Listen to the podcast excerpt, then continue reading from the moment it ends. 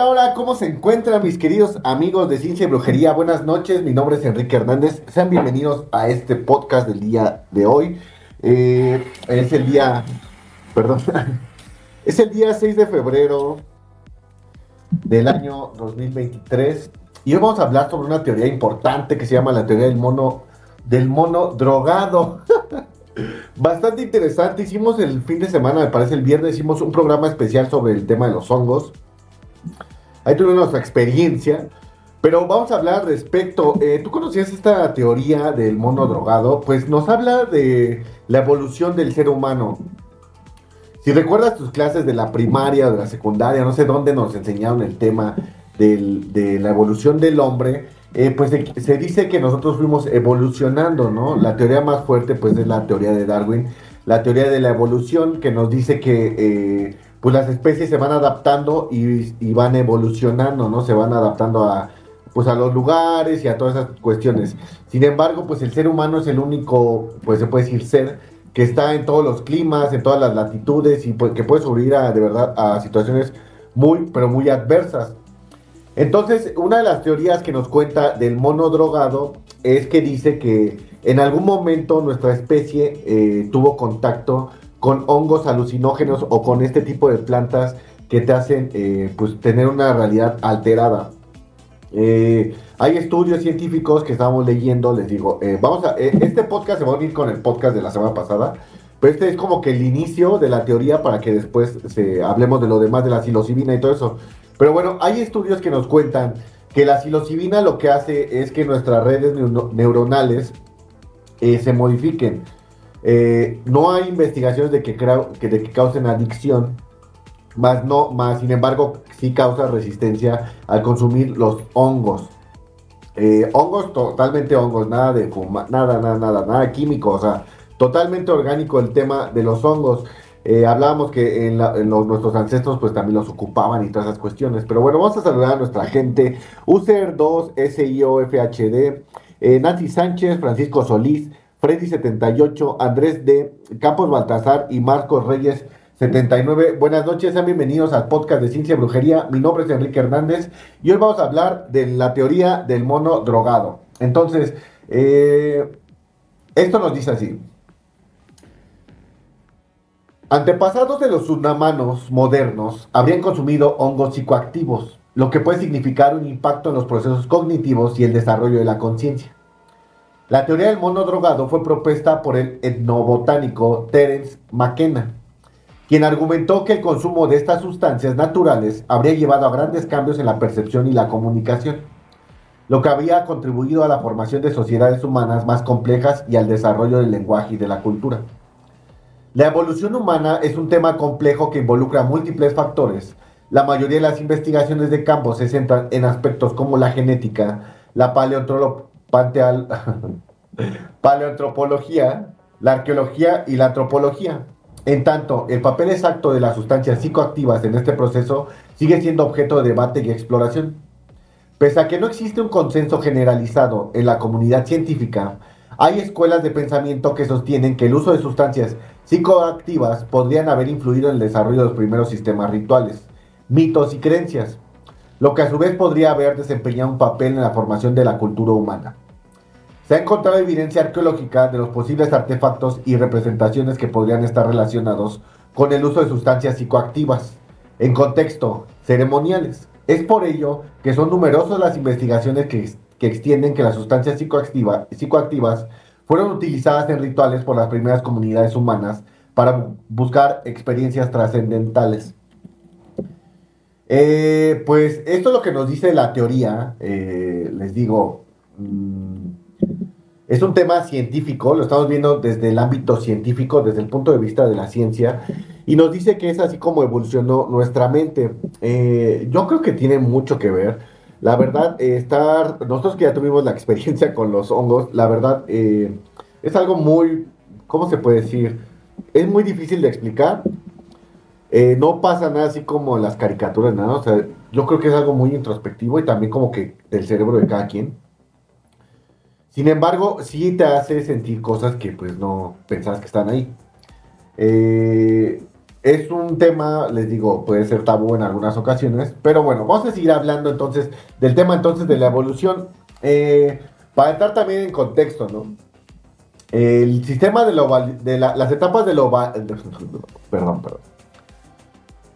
Oh. La evolución humana u hominización, que es el hombre que recibe el proceso gradual e histórico del cambio biológico de los ancestros más primitivos, el Australopithecus, del ser humano hasta la aparición de nuestra especie tal y como hoy la conocemos, el Homo sapiens. Este proceso tuvo inicio hace 5 a 7 millones de años, en el continente africano, con el surgimiento del ancestro común entre el ser humano, las especies del linaje homínido y los chimpancés. Estrictamente hablando, cuando se habla de seres humanos nos referimos exclusivamente al Homo sapiens, aunque no, hablemos, aunque no sabemos si hemos sido los únicos integrantes del género Homo. Antes de nosotros, durante nuestra prehistoria, existieron numerosas especies que hoy se encuentran extintas, pero que presentan numerosas similitudes físicas, biológicas y comportamentales. La evolución humana tuvo su punto inicial cuando una población de primates del noreste de África se dividió en dos linajes que evolucionaron de una manera independiente. Uno de ellas permaneció en los árboles mientras que el otro se adaptó a la llanura. Debido a las presiones ambientales, las generaciones siguientes de este último linaje desarrollaron el bipedismo, o sea, la capacidad de caminar sobre las dos patas o los dos miembros inferiores, liberando así a los miembros superiores que vendrían a ser luego las manos para manipular las herramientas.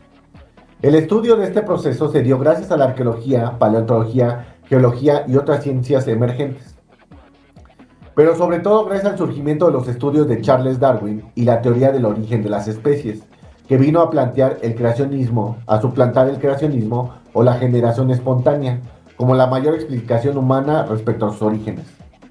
Algunas de las, eh, se puede decir, razas o especies que hubo antes del Homo sapiens fue el Ardipithecus, que vivió en África hace unos 4.000 a 6.000 millones de años, el Australopithecus amenamensis, que existió hace 4. millones y 3.9 millones de años. El Australopithecus afarensis, probablemente el que evolucionó directamente del Australopithecus anamensis. El Homo habilis, que es el primer homínido que tuvo suficientes características exclusivamente humanas como para poderse eh, poner el término Homo. El, el mono ergaster, que se cree que evolucionó a partir del habilis como Homo ergaster. Fue la primera especie humana en salir de África hace 1.8 millones de años. El Homo erectus, inicialmente los fósiles ahora se clasifican como Homo ergaster, fueron considerados por algunos científicos como Homo erectus, que habitó en Asia en el año 1000 de, en el, hace 1.8 millones de años. El Homo antecesor de mayor altura y un cerebro todavía más pequeño en comparación del Homo sapiens. El Homo heidelbergensis, que apareció hace unos aproximadamente unos 600 mil años. El Homo rhodensis, que surgió también hace 600 mil años en África y tenía una capacidad craneal más elevada. El Homo neanderthalis, el famoso hombre del neandertal que habitó Europa, Oriente y Asia hace aproximadamente unos 250 mil a 28 mil años. Y por último, el Homo sapiens, que es el ser humano como lo conocemos hoy en día y surgió en dos tandas. Los humanos premodernos, cuyos cráneos todavía eran del todo esféricos y tenían una frente vertical y bóveda alta, y habitaron África, Etiopía, Israel, Marruecos y Sudamérica, entre 315 mil años a 100 mil años. Los humanos modernos estaban dotados de comportamiento y fisonomía moderna, y los primeros eh, restos datan de hace 195 mil a 140 mil años. Hace unos 30 mil años, los humanos anatómicamente modernos eran los únicos miembros del género Homo que quedaban. Esta especie habría conquistado el mundo entero, extinguiendo activa o accidentalmente al resto de las especies del género Homo y deviniendo en la humanidad que hoy conocemos. Pero bueno, esto es como para entrar en contexto del tema de la evolución humana. Pero ahorita vamos a entrar en el contexto de la inteligencia y todas estas cuestiones del pensamiento. Eh, hemos leído en este podcast y escuchado que muchos de los científicos y de los brujos y de los magos, lo que primero deben de generar es una imaginación bastante extensa. ¿Por qué? Porque ellos van a inventar, los científicos van a inventar o van a teorizar cuestiones que no existen para el resto de los seres humanos. Aún no hay una explicación. Cuando un científico crea una teoría y la empieza a tratar de probar, esa teoría no existe para ningún ser humano. Él está creando, está bajando un conocimiento. ¿De dónde? No lo sabemos. ¿Por qué? Tampoco. ¿Y cuándo? Pues menos. Lo mismo pasa con el tema de la brujería y la magia. A veces parecieran cosas como de charlatanería, de superstición. Sin embargo, pues estos poderes y estos rituales y todas esas cuestiones de verdad a veces pareciera ser que tocan el mundo físico. Sin embargo, pues no tenemos una explicación al respecto. Muchas gracias por los corazoncitos.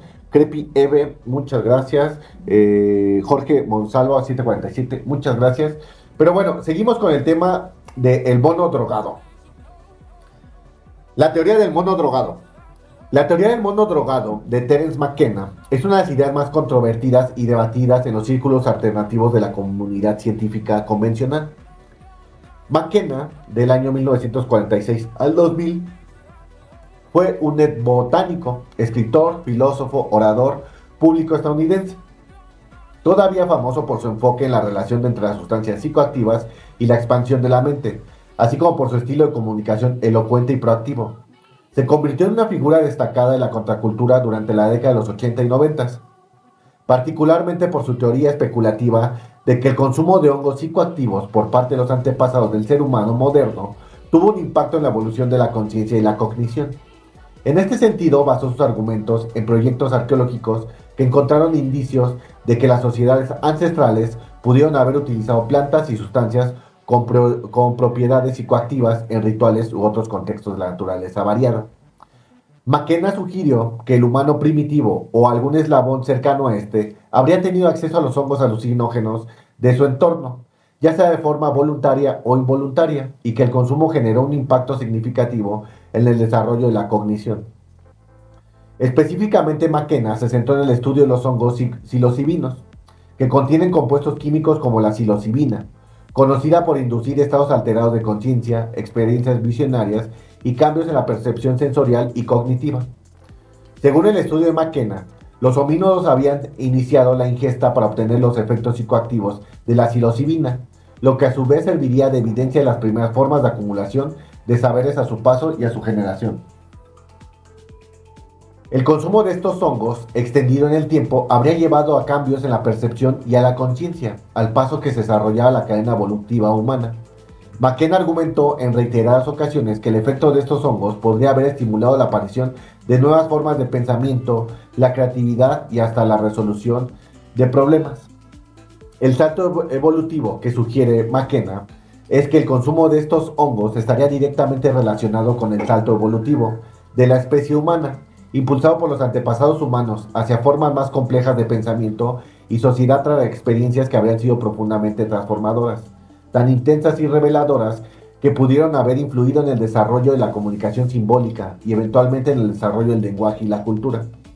Aunque es una idea intrigante y ha generado cierto interés en los científicos, la teoría del mono drogado de momento no cuenta con una evidencia científica directa que respalde la idea de que los hongos psicoactivos tuvieron un papel fundamental en la evolución cognitiva y cultural de los humanos. Entonces, ¿qué es lo que opinas al respecto de esta teoría? Eh, les digo, hay que tener pues un amplio, o se puede decir como que la mente abierta. Dejen un poco de agua. Hay que tener como que la mente abierta y también eh, pues investigar un poco al respecto. Lo hemos platicado en el podcast pasado, platicamos de cómo es que varias personas a través de estos, pues se puede decir, de estas alucinaciones, eh, pues han creado cosas, ¿no? Eh, la creatividad se va al mil por ciento. Eh, y les digo, es muy difícil tratar de inventar algo que, no exista. Entonces, pues tienen un punto. no estoy incentivando el uso de los hongos psicoactivos ni de ningún otro estupefaciente. Pero bueno, si es algo que se ha hecho desde hace mucho tiempo, no creo que muchos seres humanos se hayan equivocado. La realidad es que muchos rituales de la antigüedad están, ah, pues giran alrededor de las plantas de poder. Y no solamente de las plantas, sino de, se puede decir, del ritual, de la magia, del conocimiento y de las cosas que ya, ya se tienen por cierto, ¿no? En el caso, por ejemplo, de la medicina, pues, o sea, solamente hagan como un ejercicio mental, o sea, ¿en qué momento un ser humano eh, dijo, esa planta cura el estómago? O sea, ¿cómo es que supieron qué plantas curan qué cosas? Si no es a través de, un conocimiento, pues, de verdad, ya muy viejo, ancestral, o de verdad de prueba y error, ¿no? O sea, de que se comían una y ya el que se moría, pues ni modo, y ya el otro si se curaba el estómago, pues ya la, armaba, o lo que más me gusta a mí, es que tal vez esas plantas, los antiguos, esas plantas les hablaron, ¿no? Les dijeron, este, yo puedo curar tal enfermedad o tal cosa, que es el ejemplo que pusimos en el podcast anterior de un caso verídico que yo conocí. Pero bueno, vamos a seguir hablando entonces de la, de la los principios activos. Y nos dicen lo siguiente, la psilocibina o la psilocina fueron aisladas por primera vez en 1958 de la Z psilocibe mexicana. La psilocibina fue identificada como un eh, ester del ácido fosfórico de 4-hidroxidrimetiltriptamia. Ambos son derivados indólicos. La psilocibina se desfosforiza rápidamente por la fosfatasa alcalina, originando psilocina que es más psicoactiva. En 1968, la del psilocibe baeocystis se aislaron dos nuevos componentes, descritos como beocistina y norbeocistina. Ulteriormente, el último grado de la psilocibina se aisló a partir del inocibe aogerginasens y se denominó a aeroginasina. No obstante, estos compuestos aparecen menores en concentraciones y en un número mucho más limitado de cetas. Se ha comprobado que los niveles de psilocibina, psilocina y beoticistina son muy variables entre diferentes especies y entre diferentes muestras de una misma especie. La joquiranta. Observados que la concentración de psilocibina en la psilocibe semilaceata variada de 6.200 a 23.700 microgramos por kilo de peso seco.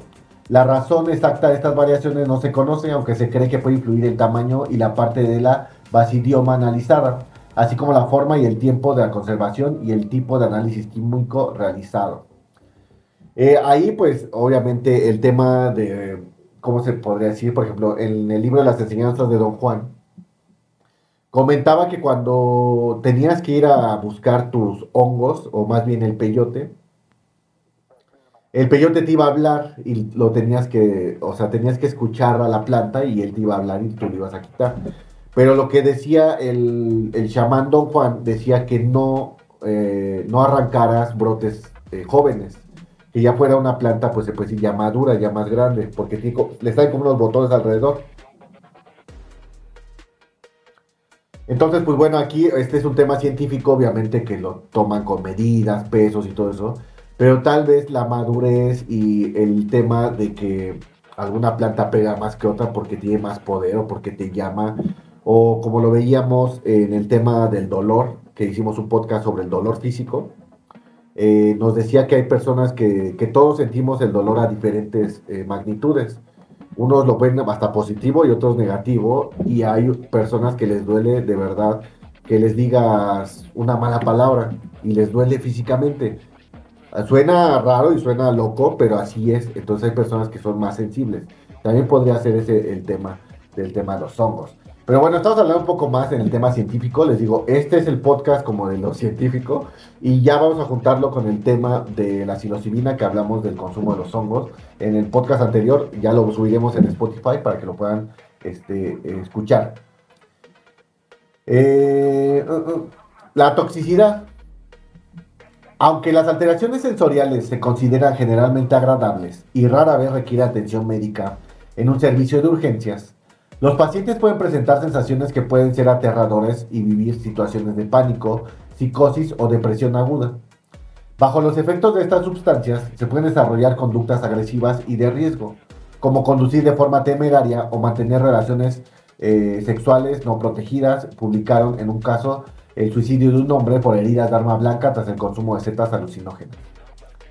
Eh, se publicó el caso de dos jóvenes de 25 a 32 años de edad con automutilación grave por heridas de arma blanca después del consumo de hongos alucinógenos.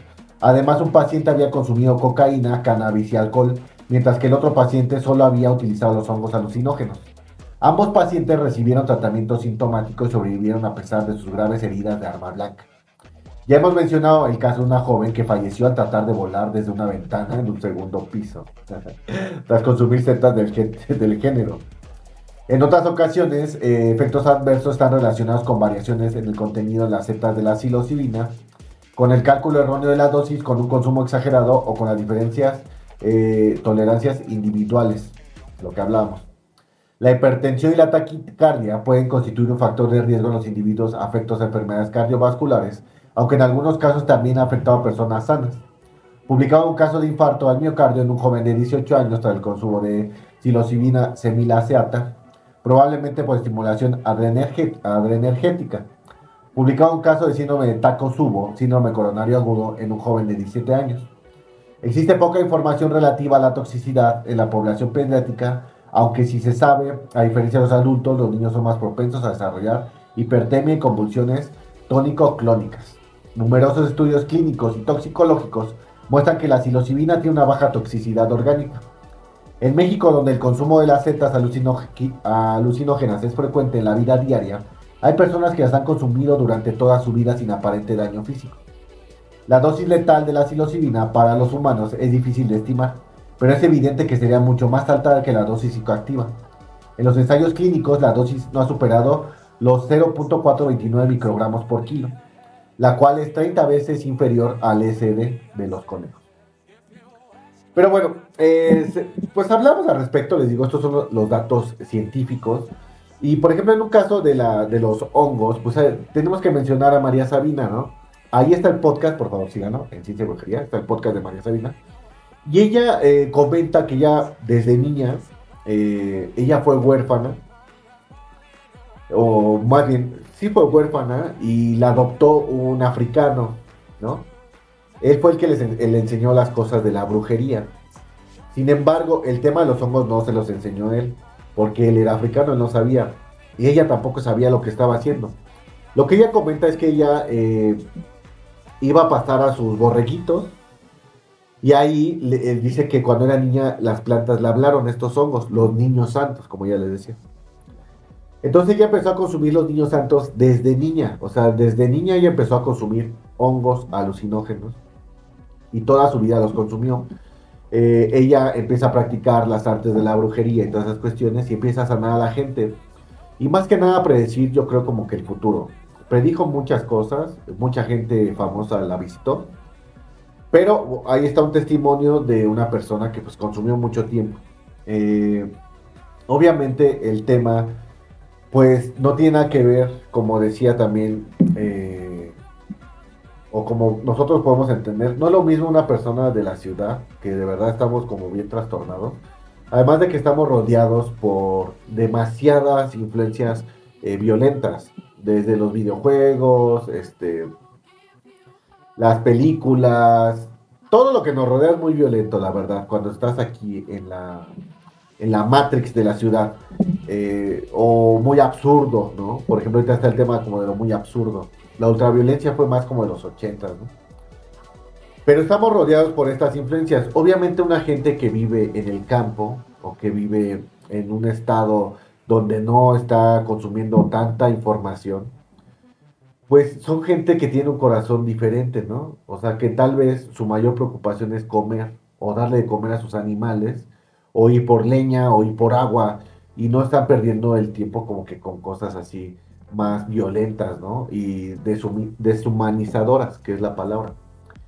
Entonces, pues les digo, no es lo mismo, le digo, el consumo de alguien que tiene este tipo de mentalidad más tranquilo a alguien que pues es violento. O sea, si tú eres violento, pues obviamente con cualquier cosa, alcohol o, pues más sin, sin alcohol, o sea, una persona violenta si tú le gritas o le respondes o le dices algo, pues ¿qué va a ser su reacción? Pues violentarse más. Entonces es así de sencillo, ¿no? Eh, Además que, bueno, la planta, por ejemplo, ahí hay un caso también, eh, funciona de diferentes maneras, o sea, no todos podemos tener como que el mismo viaje o ver las mismas cosas. Es algo muy personal. Pero bueno, seguimos hablando del tema de, lo, de la teoría del mono drogado. Y este, vamos a anexar esta parte, ¿no?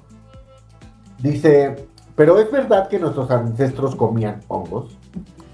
Las investigaciones han confirmado que 23 primates diferentes, incluidos los humanos, incorporaron hongos a su dieta a lo largo de los siglos de evolución. Aunque no hay registro del uso de psicodélicos en la prehistoria, sí sabemos que las civilizaciones antiguas de todo el mundo, desde Siberia hasta América Central, veneraban la psilocibina, refiriéndose a ella en varias traducciones como el alimento de los dioses.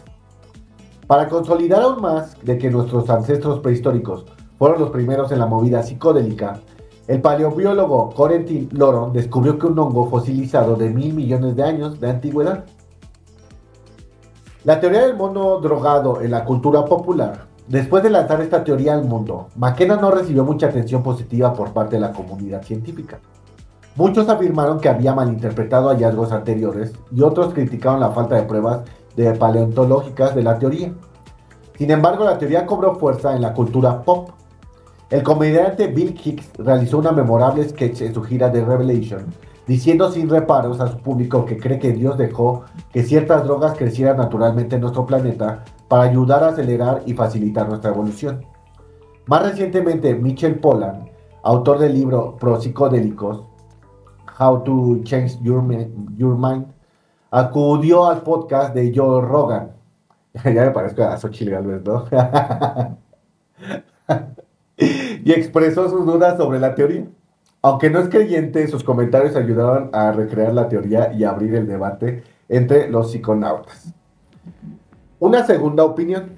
Luego finalmente, en el año de 2017, la teoría del mono drogado fue respaldada por alguien más de la comunidad científica. En la, en la conferencia Psychedelic Science, eh, el micólogo Paul Stamets resucitó y repulsó la hipótesis de McKenna como una respuesta plausible al largamente irresoluble misterio evolutivo. Stamets, al igual que McKenna, cree que es completamente plausible que debido a la desertización, los primeros humanos abrieron camino a través de la sabana y se encontraron con la psilocibina, creciéndose maravillosamente en el estiércol de los animales. Expuesto con confianza a los hechos a su audiencia, lo que es realmente importante es que entiendan que hubo una repentina duplicación del cerebro humano hace 200.000 años. Desde un punto de vista evolutivo, es una expansión extraordinaria y no hay ninguna explicación para este aumento repentino del cerebro humano. La reintroducción de la hipótesis fue bien recibida por audiencia de científicos, psicodélicos y psiconautas aficionados. En conclusión, aunque es posible que nunca develemos el gran enigma de la evolución, lo que sí sabemos es que nuestra relación con los psicodélicos comenzó hace siglos Tal vez los hongos mágicos untados de caca de vaca sean el acelerador que condujo a un impresionante redimensionamiento del cerebro humano. Tal vez hay una pieza en este rompecabezas que estamos pasando por alto. Sin embargo, creas o no lo creas, tenemos que darle a McKenna un sobresaliente por el esfuerzo. Después de todo, anticipó que la teoría del mono drogado causaría un cambio y permitiendo a votantes y legisladores ver a los psicodélicos como beneficiosos para la humanidad. Solo podemos esperar que esté en algún lugar del universo sonriendo por todos los progresos realizados. Pues él es un investigador, les digo, al final de cuentas, él es un investigador, es un científico. Yo creo que sí le gustaba un chingo el porro.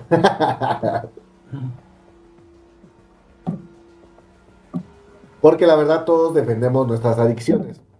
Aunque no digas que tienes, tienes una, alguna. Puede ser el café, el agua, el ejercicio, eh, el sexo, eh, la amistad, el tomar, fumar, este, drogarse, todo en exceso es un vicio. Entonces todos tenemos en alguna parte de nuestro oscuro corazón algo que de verdad nos vuelve locos y que nos gusta y que nos hace pues sentirnos mejor. Por eso no hay que tratar de satanizar el tema de las sustancias, sin embargo, obviamente, si te está afectando ya y estás afectando a terceros, pues es momento de que pongas un alto y busques ayuda. cuando empieza a traer daño personalmente a ti, en tu persona, es cuando tienes que buscar ayuda y cuando estás, eh, cuando estás también ah, dañando a tu familia. Pero bueno, eh, este pues fue el tema de, la teoría del mono drogado, bastante interesante el tema, eh, me parece algo, pues una hipótesis, pues se puede decir plausible, ya aprendí la palabra plausible.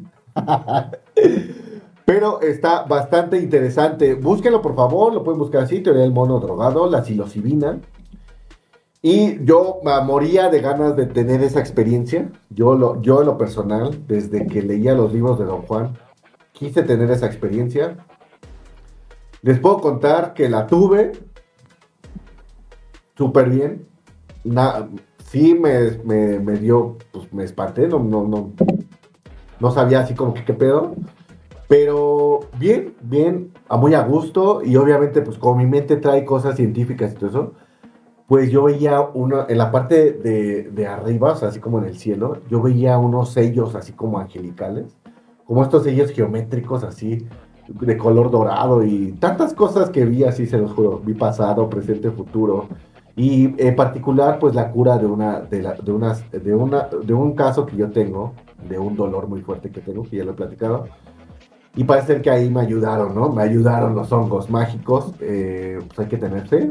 Y yo creo que eh, Dios tiene diferentes maneras de actuar en tu vida. Y pues la, la verdad, mm, pues bien, eh, obviamente si ustedes quieren tener su viaje o quieren probar este tipo de cuestiones, pues busquen a alguien más aquí en México, eh, pueden ir a Oaxaca, sin problemas ahí pueden encontrar.